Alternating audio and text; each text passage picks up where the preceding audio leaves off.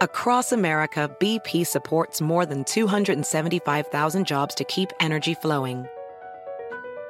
Jobs like building grid scale solar energy in Ohio and producing gas with fewer operational emissions in Texas. It's and, not or. See what doing both means for energy nationwide at bp.com slash investing in America. Puedes hacer dinero de manera difícil, como degustador de salsas picantes, o cortacocos, o ahorrar dinero de manera fácil con Xfinity Mobile. Entérate cómo clientes actuales pueden obtener una línea de Unlimited intro gratis por un año al comprar una línea de Unlimited. Ve a es.xfinitymobile.com. Oferta de línea Unlimited gratis termina el 21 de marzo. Aplican restricciones. Xfinity Mobile requiere Xfinity Internet. Velocidades reducidas tras 20 GB de uso por línea. El límite de datos puede variar. Noticia en NTN 24. Hola, soy Moisés Naim y usted está escuchando una parte de mi programa de televisión.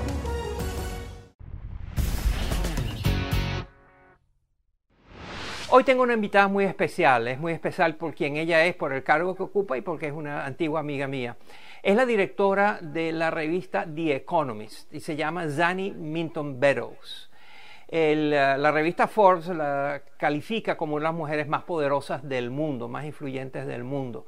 Ella tiene una amplia carrera profesional, trabajó en el Fondo Monetario Internacional como economista, después trabajó con el equipo que ayudó a Polonia a transitar la ruta del socialismo hacia el capitalismo de mercado que tiene hoy en día y luego ha trabajado para el Economist desde hace ya varios años. Es la primera mujer en 178 años de existencia que tiene la revista The Economist en alcanzar la posición de ser la directora máxima de la organización. Ella, por la naturaleza de su trabajo, que incluye entender lo que está pasando en el mundo, eh, es una experta en las grandes tendencias que nos están afectando a todos. El Economist es una revista que le explica el mundo al mundo, porque tiene una distribución eh, enorme en todas partes y una presencia editorial significativa. Nadie mejor para explicarnos y para ayudarnos a entender qué es lo que está pasando que Zani Minton Beddoes, la directora del Economist. A continuación. Bienvenida, Zani Minton Beddoes. Un placer tenerte en el programa desde el 2015 eres la editora en jefe del Economist, una de las revistas más importantes del mundo. ¿Qué es lo más difícil de tu trabajo?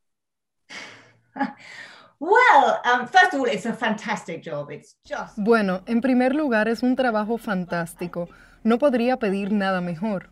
Pero como sabes, Moisés, la industria mediática, como muchas otras industrias, se ha transformado dramáticamente en los últimos años. Gestionar esa transición para convertirnos gradualmente en una organización de noticias del siglo XXI ha sido todo un desafío. Y el otro desafío que ha sido realmente el más emocionante es la transformación intelectual de los últimos seis años. Cuando me convertí en editora en 2015, fue en un mundo antes del Brexit, del presidente Donald Trump y de la COVID-19. Y creo que muchas de las cosas que el Economist ha defendido tradicionalmente, como el libre mercado y las sociedades liberales, están siendo amenazadas como nunca antes, al menos durante mi vida adulta. Así que ese ha sido y sigue siendo realmente el mayor desafío cómo poder reinventar ese liberalismo y defender esos valores en un mundo donde ya no están en ascenso. ¿Y cuál ha sido la principal sorpresa que has tenido? Creo que la mayor sorpresa ha sido eso último que mencioné, lo mucho que el mundo ha cambiado intelectualmente.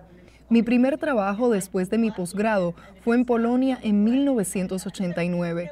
Trabajé como pasante del profesor Jeffrey Sachs, asesorando el primer gobierno no comunista de Polonia, liderado por el movimiento de oposición Solidaridad. Así que literalmente comencé mi vida adulta justo después de la caída del muro de Berlín. Esa transición del comunismo al capitalismo fue mi primera experiencia profesional. Eso realmente moldeó mi creencia en el libre mercado y en la importancia de la integración en la economía global. Y ahora todo ese paradigma está siendo repensado.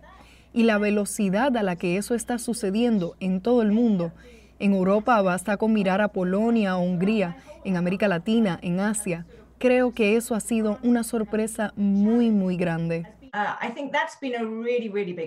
Y tanto en la práctica del periodismo como en la batalla de las ideas ha aparecido ahora un nuevo factor que siempre estuvo allí, pero que ahora ha adquirido una potencia muy grande, que es la mentira la posibilidad de decir mentiras sin que haya consecuencias, fake news, las noticias falsas, eh, la posverdad. ¿Es un fenómeno que se va a ir declinando o que está aquí para quedarse y vamos a tener que vivir con eso de aquí en adelante?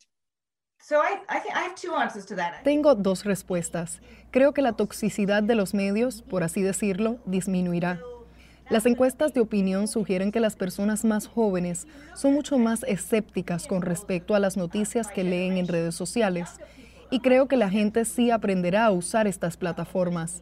Lo que me preocupa es la polarización en ciertos países, particularmente en Estados Unidos, porque no se trata simplemente de un resultado de las redes sociales.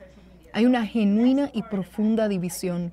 Y creo que ese es el legado de tener a muchas personas que están preocupadas por su futuro y por el futuro de sus hijos.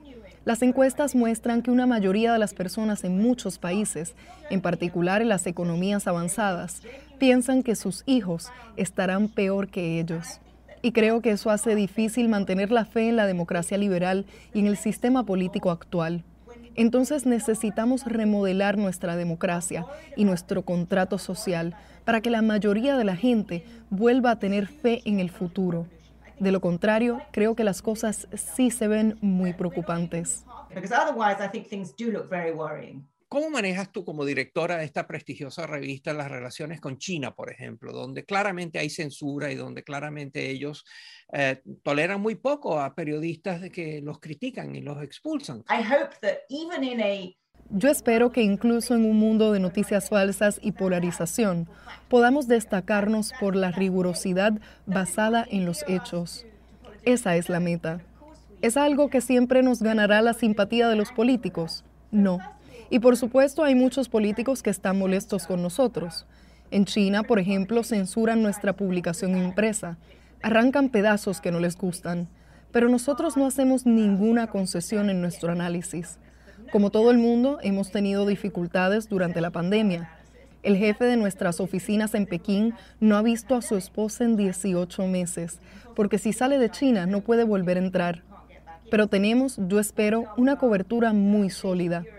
Hace unos años lanzamos una columna sobre China llamada Chaguan.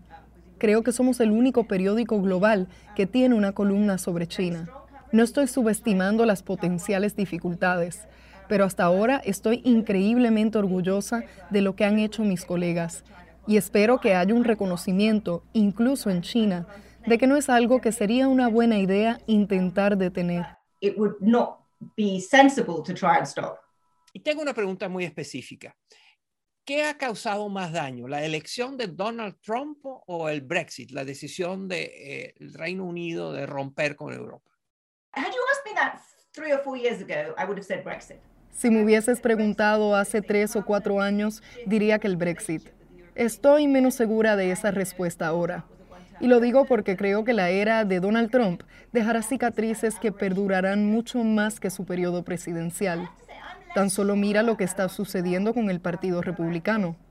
Así que me parece que Donald Trump ha afectado profundamente no solo la confianza en la democracia estadounidense y su reputación, sino el funcionamiento de la democracia misma. El segundo punto es cuán profundo ha sido el daño y el cambio de la percepción de Estados Unidos a nivel internacional, particularmente en Asia, y la sensación de que no se puede confiar en que Estados Unidos estará allí.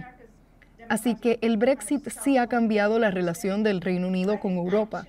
Yo sigo creyendo que fue un error, pero creo que tendrá menos consecuencias profundas para el mundo but I think it may have fewer profound consequences for the world. Y para terminar, América Latina. En tus círculos, en tus conversaciones con otros periodistas, con los políticos que tú entrevistas, cuando se habla de América Latina, ¿de qué se habla? Uno de mis primeros trabajos en El Economist fue ser corresponsal para los mercados emergentes. Escribí un reporte especial sobre América Latina y era ese optimismo con respecto a la globalización, a la reforma económica y al manejo de la inflación. Luego recuerdo volver a la región en 2011 o 2012 y escribí otro reporte grande sobre la desigualdad y cómo Brasil era un ejemplo de un país que estaba enfrentándola e implementando un nuevo contrato social.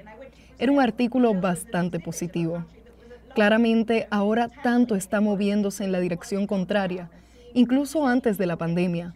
Creo que hace falta pensar mucho sobre la durabilidad de la reforma económica dada esta experiencia. No me permito deprimirme demasiado con respecto a América Latina, pero espero que la región descifre cómo se ve la próxima etapa de una economía emergente exitosa.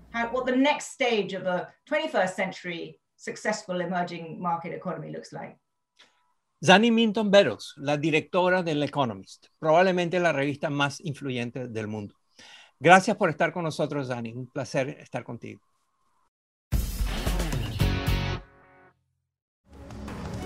Esto es Efecto Naim. Puede verlo todos los domingos por NTN 24, a las 7 de la noche en Washington, a las 6 de la tarde en Bogotá y a las 4 de la tarde en Los Ángeles. Across America, BP supports more than 275,000 jobs to keep energy flowing. Jobs like building grid-scale solar energy in Ohio and producing gas with fewer operational emissions in Texas. It's and, not or. See what doing both means for energy nationwide at bp.com slash investing in America. Puedes hacer dinero de manera difícil, como degustador de salsas picantes, o cortacocos, o ahorrar dinero de manera fácil con Xfinity Mobile. Entérate cómo clientes actuales pueden obtener una línea de un límite intro gratis por un año al comprar una línea de un límite. Ve a es.xfinitymobile.com. Oferta de línea o límite gratis termina el 21 de marzo. Aplican restricciones. Xfinity Mobile requiere Xfinity Internet. Velocidades reducidas tras 20 GB de uso por línea. El límite de datos puede variar.